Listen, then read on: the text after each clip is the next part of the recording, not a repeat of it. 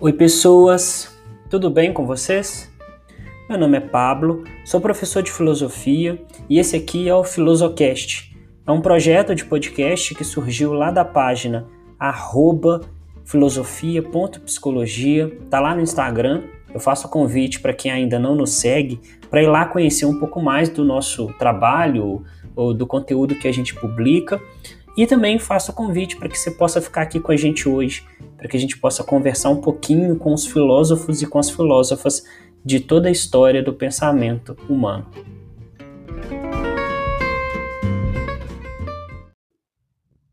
Oi, queridos. Quanto tempo? Acho que vocês devem ter achado que eu desisti do podcast. Não, não desisti. É que a correria acadêmica estava está intensa então eu tive alguns problemas com arrumar um tempo para sentar com calma, preparar a aula e poder gravar. Mas estamos aqui, estamos de volta.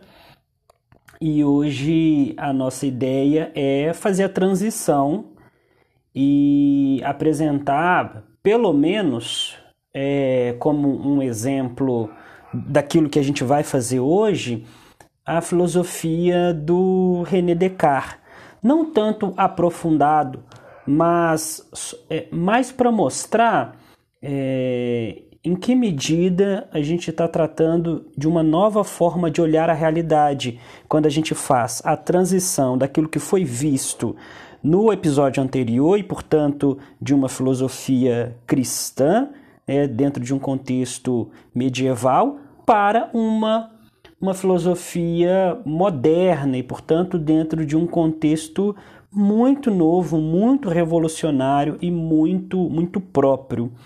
E, bom, então esse será o nosso caminho hoje. Vou falar um pouquinho então sobre o humanismo e a filosofia moderna. Agradeço é, as mensagens de carinho, especificamente nos últimos, nas últimas duas semanas, algumas pessoas é, conheceram o nosso trabalho e, e vieram falar com a gente aqui no, no Instagram. Então, é, dando apoio ao nosso trabalho, assim, isso parece pequeno, mas é, é muito importante esse retorno para a gente saber, por exemplo, que ok, está indo bem, está funcionando, continuem a fazer isso. Então, eu agradeço essas pessoas. Quem está conhecendo o nosso trabalho, seja muito bem-vindo, de verdade. Eu sempre falo isso. É, vai lá no Instagram, tem muito conteúdo no Instagram também, muito texto, muito material. E fiquem à vontade para explorar tudo que tiver é, disponível gratuitamente, tanto aqui no Spotify quanto no Instagram e tem YouTube também. Estou começando a produzir vídeo. Estou começando, está no comecinho, mas está indo. Então vamos lá. Vamos adentrar efetivamente o nosso projeto filosófico de adentrar é, o período moderno de conversar um pouquinho sobre essa transição que eu estou propondo fazer com vocês hoje. Mas vamos, vamos fazer um resumo. É, como, como tem um tempo considerável entre o episódio anterior e esse episódio de agora, vamos, vamos é, fazer um resumo para que não fique muito solto aquilo que a gente está fazendo e aquilo que a gente está falando aqui. A gente viu lá da filosofia antiga como é, a base da salvação, é, do entendimento daquilo que me torna pleno e feliz depende daquilo que eu considero sobre o cosmos, sobre o universo. É, os estoicos, por exemplo, é, se a gente pega um estoico e conversa com ele, se a gente pega um estoico antigo, né, não não essa galera é, contemporânea, mas se a gente pega um estoico antigo, a gente vai ver como, como que ele vai dizer que a salvação depende, não só a salvação, né, mas é, é, é, o medo da morte, enfim, a salvação, uma vida feliz, sem perturbações da alma, como tudo isso depende necessariamente da compreensão da ordem cósmica.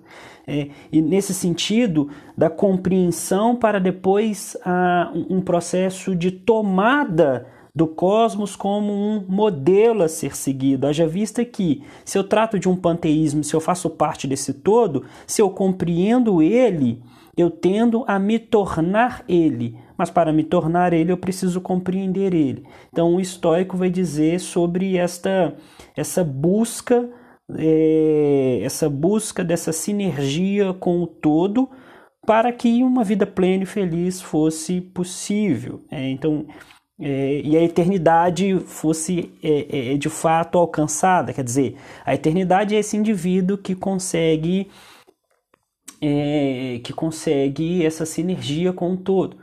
Na sequência, a gente tem a filosofia cristã, é, que vai subverter totalmente a, a proposta estoica, é, na medida em que ela apresenta algum, algum, algumas novas maneiras de se olhar a existência que são bastante tentadoras. Né? Permito, permito dizer, na minha opinião, que uma das mais tentadoras é a, a permanência da subjetividade do ser no pós-morte. Quer dizer, lá no período estoico, é, quando o indivíduo morre, ele simplesmente se dissolve no todo e a sua subjetividade não é mantida. Ou seja, o Pablo deixa de ser Pablo. No cristianismo, não, e isso é tentador. Né? Isso é tentador por quê? Porque ao morrer, o Pablo continua sendo Pablo. E qual que é a autoridade desse argumento? A autoridade desse argumento é que o verbo se fez carne. É, então Deus está do seu lado e está falando com você que assim será. Que assim será. E, vejam como é, é, nesse modelo a humildade se torna relevante na medida em que, é, se no estoicismo a razão era importante para a compreensão do cosmos, aqui a humildade se faz mais importante porque eu não preciso mais racionalizar para compreender a realidade. Haja vista que, se Deus está do meu lado, encarnado como um homem, o único trabalho que eu tenho é em acreditar neste Deus. Portanto, a fé substitui a razão. Ok, esse é um resuminho, um resuminho dos dois, dos dois processos anteriores que a gente viu nos episódios anteriores, que trata da filosofia antiga, dividida em dois pontos, né, o início do, do, do, do, do estoicismo em específico e da filosofia cristã. No entanto, no entanto, é, o, o, mundo moderno, na transição do período medieval, que tem essa, essa característica cristã ainda, para o mundo moderno, a gente vai presenciar uma ruptura de características assim de forma absurda. Quer dizer, tudo aquilo que veio do período medieval vai ser deixado de lado e vai ser necessariamente deixado de lado. Haja vista que os primeiros pensadores do período moderno, eles vão olhar para trás e falar assim: putz, mano, tá tudo errado. Tá tudo errado. E, e, talvez a grande pergunta que se abre aqui agora é por que, que eles fazem esse tipo de juízo daquilo que veio do período medieval? Porque, de fato, vai haver um, um desmoronamento dessa cosmologia antiga é, de uma forma tão absurda que vai se fazer é, a necessidade de uma, de uma construção de um novo modelo muito diferente do modelo anterior. E, e qual é a referência? Né? Qual é o ponto que faz com que a gente que a gente, não, mas que esses filósofos desse período moderno olhem para trás e, e, e, falam: é, de fato, é necessário deixar essas coisas para trás e reconstruir um novo modelo de entendimento da realidade. Bom, o período moderno, de modo geral, ele apresenta para gente algumas características que vão é, balançar com bastante intensidade todos os valores construídos no período medieval. A gente está falando de Copérnico, a gente está falando de Galileu, a gente está falando de Newton, a gente está falando de, de, de Descartes, de Giordano Bruno, de Leibniz. Todos esses autores desenvolveram a ciência, a física, de uma forma tão absurda que absurda no sentido assim de, de um desenvolvimento tão abrupto que aquilo que foi feito e construído no período medieval não corresponde à realidade. Esse é o ponto. Não corresponde à realidade. Não diz efetivamente o que, que é a realidade. Ou seja, o período medieval está sendo colocado em xeque na medida em que a ciência moderna, e portanto eu estou falando aqui da revolução científica, de fato apresenta novos valores capazes de darem respostas mais objetivas mais concretas e mais plausíveis, e aí, é, dentro da perspectiva científica, até mesmo verificáveis. Então, a, período medieval é colocado em xeque a partir de um nascimento de uma ciência moderna. Aliás, ciência essa que é base da ciência que é feita hoje. Então vejam a importância dessa transição, da maneira como esse processo foi importante para a construção deste novo valor que se fez presente no período moderno. Então, a partir desses, a partir da revolução científica e, e que esses novos aspectos se apresentaram para a gente, a gente pode dizer que o homem perdeu, é, é, ele se balançou nessa proposta. Veja bem, imagine uma tradição inteira acostumada a explicar a realidade a partir de dogmas, a partir de religião, a partir de Deus, é, sendo que no período medieval Deus é o centro de tudo e a religião é responsável por, por dizer sobre tudo, quando eu tenho uma ruptura muito grande na compreensão da realidade, a gente balança existencialmente o ser humano. Balança existencialmente o ser humano. A gente se vê em choque na medida em que aquilo que era a base ou a minha bengala existencial já não é mais a minha bengala existencial. Então, é, esse quadro é, é, é, é apresentado na filosofia antiga do cosmos, que, que era algo fechado, harmonioso, é, isso foi jogado por terra. É, e a nova proposta vai mostrar como o universo é caos, o universo é desordem, o universo é entropia. Mas veja, olha só que interessante, aqui eu já vou começar a apresentar para vocês um conceito relevante dentro desse, dessa transição. Porque veja, se Deus foi deixado de lado, se a religião foi deixada de lado, se o dogma foi deixado de lado, a gente precisa agora encontrar uma nova base de construção daquilo que eu pretendo fazer deste, é, nesse novo período. É a partir disso que os humanos começam a buscar em si mesmos é um, um possível caminho de reestruturação é, desse novo período. É, é, isso é o humanismo. É, quer dizer, Deus, que era o centro de tudo no período medieval, é deixado de lado e agora o ser humano se vê como responsável por reconstruir esse novo modelo. Portanto, o humanismo, o ser humano no centro de tudo, o ser humano capaz de dar uma resposta efetiva sobre a realidade. É... Mas, mas ok, aqui nesse ponto eu vou fazer um, um, adendo daqui a pouco, eu não vou falar agora porque eu só, eu só quero comentar alguns pontos ainda específicos, mas talvez o melhor exemplo de um ser humano efetivamente nesse período que tomou para si essa tarefa e falou, bateu no peito, né? Falou, deixa comigo, né? Toca no pai que o pai resolve. Foi o Descartes, né? Foi o Descartes. Não, não, não, não é, referência, é referência na medida em que é, o Descartes toma para si a tarefa de reconstruir as bases do conhecimento humano. Claro, um tanto quanto paradoxal, porque ele, ele, ele tem que colocar Deus, é, ele tem que colocar Deus no, no, E ele coloca, obviamente. Eu vou, eu vou comentar sobre isso, tá? Eu só estou aqui introduzindo aí, é, um, um, este ponto sobre o Descartes, mas eu vou, eu vou desenvolver melhor esse, o argumento. Mas ele coloca, paradoxalmente, ele coloca Deus para. Ele tenta provar Deus para resolver o problema que ele mesmo cria. Mas ele foi o primeiro que tentou efetivamente fazer isso à luz de um raciocínio dedutivo científico. À luz de um raciocínio dedutivo científico. Portanto, portanto, tendo como base um ceticismo e uma racionalidade. A gente vai ver em que medida ele faz isso. É diferente dos dogmas e da aceitação passiva daquilo que veio do período medieval, que, como eu disse, pela revolução científica foi deixado de lado. Tá? Mas, daqui a pouco eu volto no Descartes, acho que vai ficar mais claro. Mas eu preciso é, reconstruir para vocês é, aqueles caminhos, é, pelo menos citar, eu não vou reconstruir nesse episódio, aliás, eu esqueci de comentar, mas é, o nosso tempo no período moderno vai ser um tanto quanto longo, né? Esse período moderno é muito importante na história da filosofia.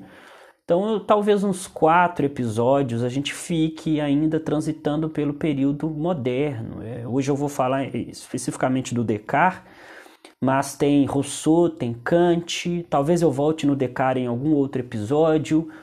É, enfim, tem, tem uma gama de pensadores importantes que são relevantes na período, neste período em específico. Mas eu tenho que reconstruir o, que eu estava falando, eu tenho que reconstruir aquilo que a gente está fazendo é, nesta série, que é o plano teórico, o plano ético e o plano da salvação. Como que isso vai ficar é, nessa, nessa nova reconstrução do período moderno? Né?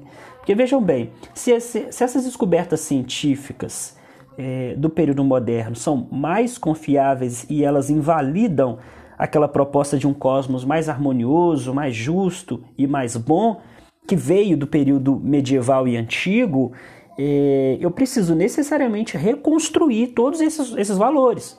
Porque, veja, se o universo já não é mais harmonioso, justo e bom, significa que no plano teórico, no plano ético e no plano é, da salvação, não vai funcionar como os estoicos e, os, e, e, o cristianismo nos apontou, e eu vou precisar, portanto, reconstruir um novo caminho. No plano teórico, por exemplo, vai ser necessário que a gente compreenda o mundo de uma nova forma. Não mais ordenado e não mais harmonioso, mas sim caótico desordenado, entrópico. É, aliás, nesse período, e a partir desse olhar do universo e da natureza como algo como algo que, que, que é desordem, que é caos, que o ser humano é, vai tentar dominar tecnicamente a natureza.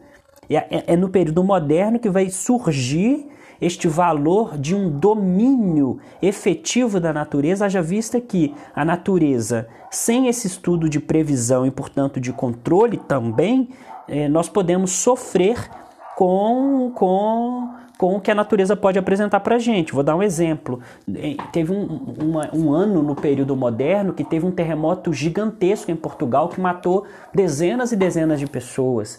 É, veja, é dessa necessidade de entender a natureza e dominá-la tecnicamente que o ser humano moderno vai é, é, é demandar esforços para ter esse entendimento, esse controle sobre, sobre, sobre a natureza. Mas também no, no, plano, isso no plano, portanto, no plano epistemológico, no plano teórico. A gente vai precisar reconstruir este conhecimento, é, este novo conhecimento a partir desse universo que é caótico. Já no plano ético, é, se o universo, por exemplo, já não é também mais a base é, de um modelo ético, eu vou, eu não posso mais ter ele como um modelo a ser imitado, como por exemplo foi feito com, com os estoicos. Portanto, eu também vou ter que reconstruir esse modelo ético. Eu vou ter que fazer uma nova proposta ética, uma nova proposta moral a partir da desconstrução deste modelo antigo que já não faz mais sentido, haja vista que o universo mudou totalmente de característica. Aqui eu posso citar, por exemplo, Kant e o imperativo categórico, que, que em alguma medida é uma nova maneira de se fazer ética e moral no período moderno.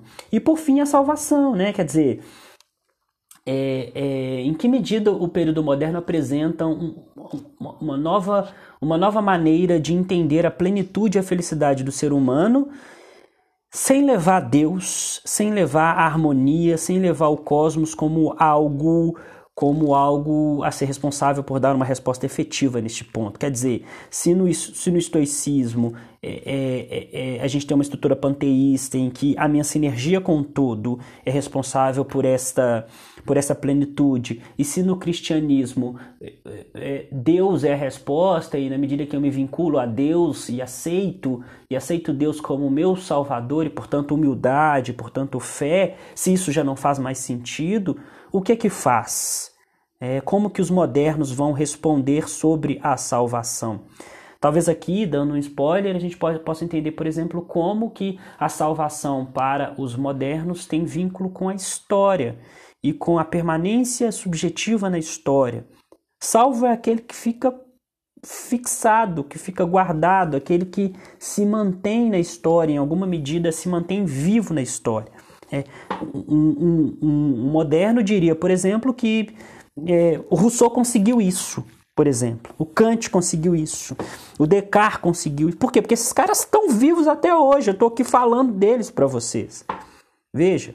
É, então é mais ou menos nessa linha que esses caras iriam seguir. Mas ok, ok. Vou dar um exemplo efetivo então. Como eu disse, eu vou voltar, vou dar um passo atrás. Vamos lá dar um exemplo efetivo naquele ponto de, de entender essa transição. Quer dizer, é, a crença, aquela crença fechada e rígida que a igreja colocava para gente no período moderno, é, ela, no período medieval, perdão, elas perde força no período moderno, é, como eu disse, devido às revoluções científicas. De modo que esses pensadores, esses primeiros pensadores do período moderno, eles vão se encontrar numa situação um tanto quanto problemática, um tanto quanto dramática sobre as doutrinas anteriores. Pô, agora eu preciso então dar uma nova resposta sobre a realidade. É aí que eu vou introduzir a filosofia do Descartes para a gente refletir um, um, um pouco sobre esta nova maneira de responder à realidade. Haja vista que tudo que foi feito antes, é, tudo que foi feito antes é problemático. É problemático. Então eu preciso dar uma nova resposta para a realidade.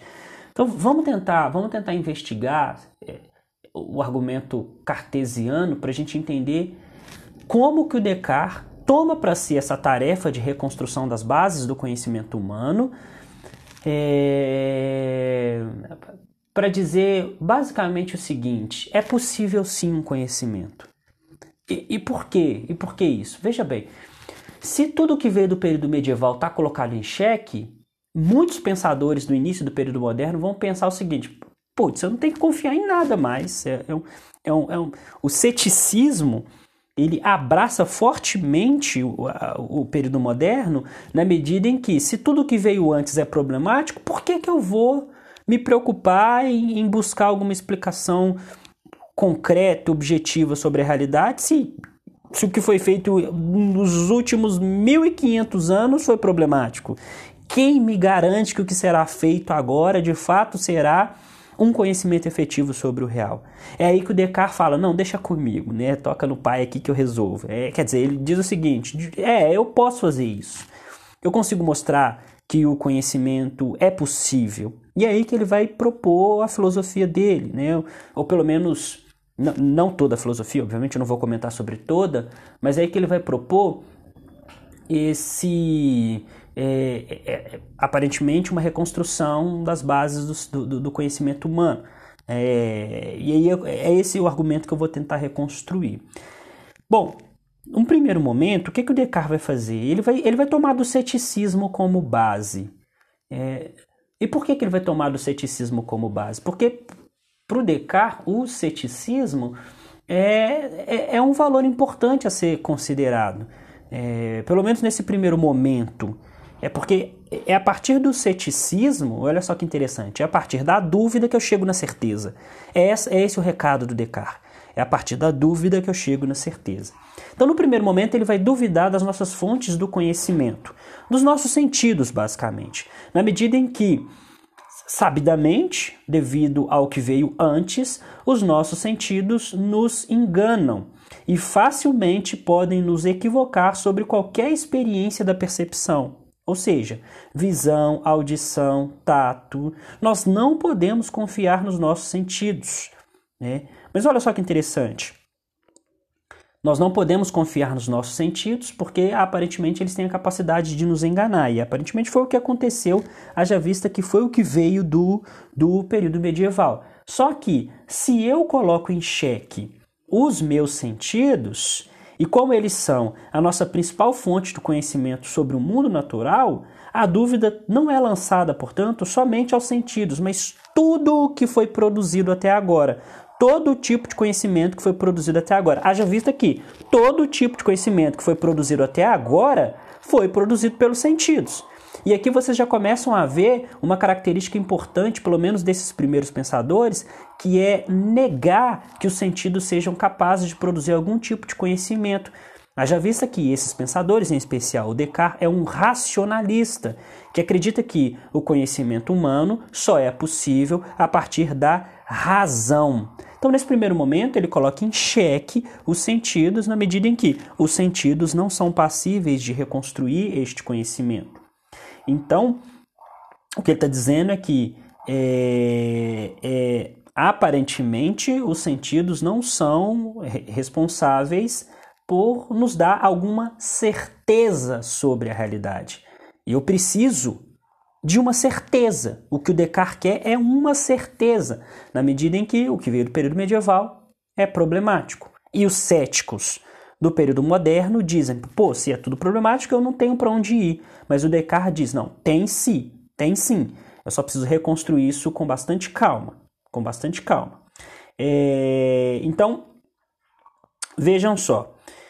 Se, se os sentidos nos enganam, se os sentidos foram responsáveis por, tanto, por tanta ilusão, eu tenho que, aparentemente, buscar uma certeza concreta que a percepção pode me dar. E aí o Descartes, num primeiro momento, vai apresentar o que ele chama de uma percepção imediata de si.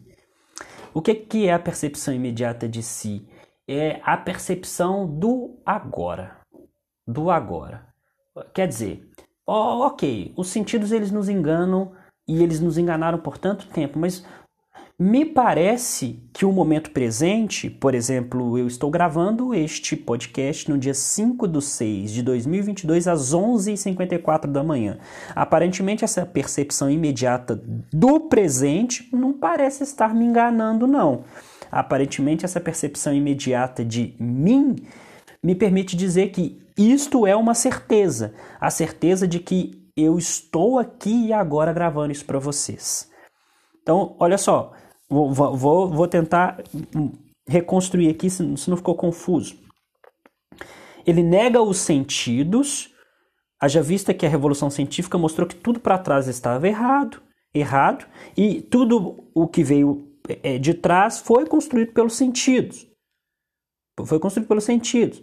Mas se tudo está errado, eu preciso agora de um novo valor. Eu nego os sentidos, porque aparentemente eles não são capazes de me dar conhecimento sobre nada. No entanto, me parece que a percepção do real momento do presente pode ser uma percepção confiável, pode ser uma percepção é, que de fato seja capaz de me dizer algo sobre a realidade. Mas o Descartes radicaliza essa dúvida. Ele radicaliza essa dúvida também. Imagine essa situação, principalmente vocês mulheres que estão me escutando, porque sabem que uma situação dessa que eu vou descrever pode ser um tanto quanto traumática. Imagine que vocês estão voltando do serviço de vocês 11 horas da noite, num dia cansativo, vocês estão no ônibus de vocês e aí vocês descem é, é, no ponto perto da casa de vocês, já 11 e meia da noite, tudo muito escuro é, a casa de vocês está a uns dois quarteirões ainda para cima, então vai exigir que vocês andem um pouco. E aí vocês estão andando em direção à casa de vocês, estão caminhando, quando vocês percebem que tem um vulto seguindo vocês. E aí vocês ficam com medo, obviamente vocês ficam com medo, e aí vocês apertam o passo. Mas aí você percebe que esse indivíduo que está seguindo vocês aperta o passo também. E, e dentro de um contexto é, é, é, é desse, de, de, desse sonho específico em, eu coloquei, em que eu coloquei uma mulher como um exemplo, a gente sabe é, o quanto o feminicídio no Brasil, por exemplo, é extremamente problemático. A gente sabe quantas mulheres morrem por dia no Brasil. Eu coloquei as mulheres como exemplo justamente para vocês verem quanto é problemático, quanto isso pode causar um, um, um transtorno emocional, um, um, medo ali naquele contexto de um possível ataque. Mas vamos continuar a história para vocês entenderem o que que qual a argumentação. Então vocês apertam um passo e esse indivíduo está seguindo vocês e aí ele se aproxima e nesse exato momento ele encosta um revólver nas costas de vocês. Vocês entram em choque, quer dizer, vocês sentem um revólver e 11 e meia da noite, num lugar escuro, só tem vocês dois, e aí já tudo passa pela cabeça. E aí, nesse exato momento, nesse exato momento, no instante que um revólver é colocado nas costas de vocês, vocês acordam de um pesadelo. Você, literalmente, vocês estavam sonhando, estavam tendo um pesadelo. Mas vejam só, vocês geralmente, quando acordam de um pesadelo, acordam com taquicardia, acordam suando frio, às vezes chorando, com medo. Olha só que interessante, o cérebro de vocês não sabe se vocês estavam acordados ou não. Ele não fazia ideia sobre isso. Ele funcionou, ele funcionou simplesmente levando em consideração aquilo que estava se passando no, no, no sonho de vocês. No sonho de vocês. É, portanto, o, o, o cérebro de vocês não sabe se vocês estão acordados ou se vocês estão dormindo. E é aí que vem a radicalização da dúvida, na medida em que é, o Descartes vai dizer: estamos acordados ou estamos sonhando? Não temos, não temos como dizer isso, não temos como dizer isso. Não é possível dizer exatamente que estamos acordados ou estamos sonhando. Haja vista que o nosso sistema nervoso, é, o nosso sistema nervoso aparentemente não é capaz de, de separar muito bem o estado de vigília e o estado de sonho. Portanto, ainda não temos uma certeza. Na verdade, está tudo ainda em xeque, sem saber exatamente para que lado nós iremos. Ok, ok. O argumento do sonho ele ainda não é suficientemente forte, na medida em que o que é ilusório é a percepção da realidade. O que, eu quero dizer com isso? O que é ilusório é aquilo que eu percebo, mas não, ou perdão, o que é ilusório é a percepção do real, mas não necessariamente aquilo que eu percebo. Como assim, Pablo? Como assim? Porque veja, a gente está tentando chegar numa certeza. Por enquanto não temos nenhuma, porque a gente não sabe se está acordado ou sonhando. Mas o Descartes vai dizer: o que aparentemente é ilusório é a percepção que a gente faz do real e não aquilo que a gente percebe do real. Como assim, Pablo? No sonho ou na realidade, me parece que 1 mais 1 é igual a 2. Né? Não é porque você vai estar sonhando que 1 mais 1 será 4 ou 1 mais 1 será 20. Aparentemente, no sonho, 1 mais 1 também será 2. Entendeu o que, que eu quis dizer? Que é, o que é ilusório é a percepção da realidade, não aquilo que eu percebo efetivamente. Portanto, o Descartes está querendo dizer aqui que aparentemente a, a matemática pode ser uma certeza, na medida em que 1 mais 1 é 2, independente se eu estiver acordado ou sonhando. Mas aí que ele, o Descartes inquieto, né? Sabe aquelas crianças que perguntam por que para tudo? Ele resolve, ele resolve é, imbricar muito mais essa investigação. Ele vai dizer, poxa, Ok, mas e se existir um gênio maligno que me engana? E se existir algo externamente que coloca na minha cabeça que 1 mais 1 é igual a 2? Eu não sei se existe esse gênio maligno. Eu não sei se existe é, é, é, uma entidade capaz de me enganar a ponto de colocar na minha consciência que 1 mais 1 é igual a 2. Não sei. Não sei mesmo.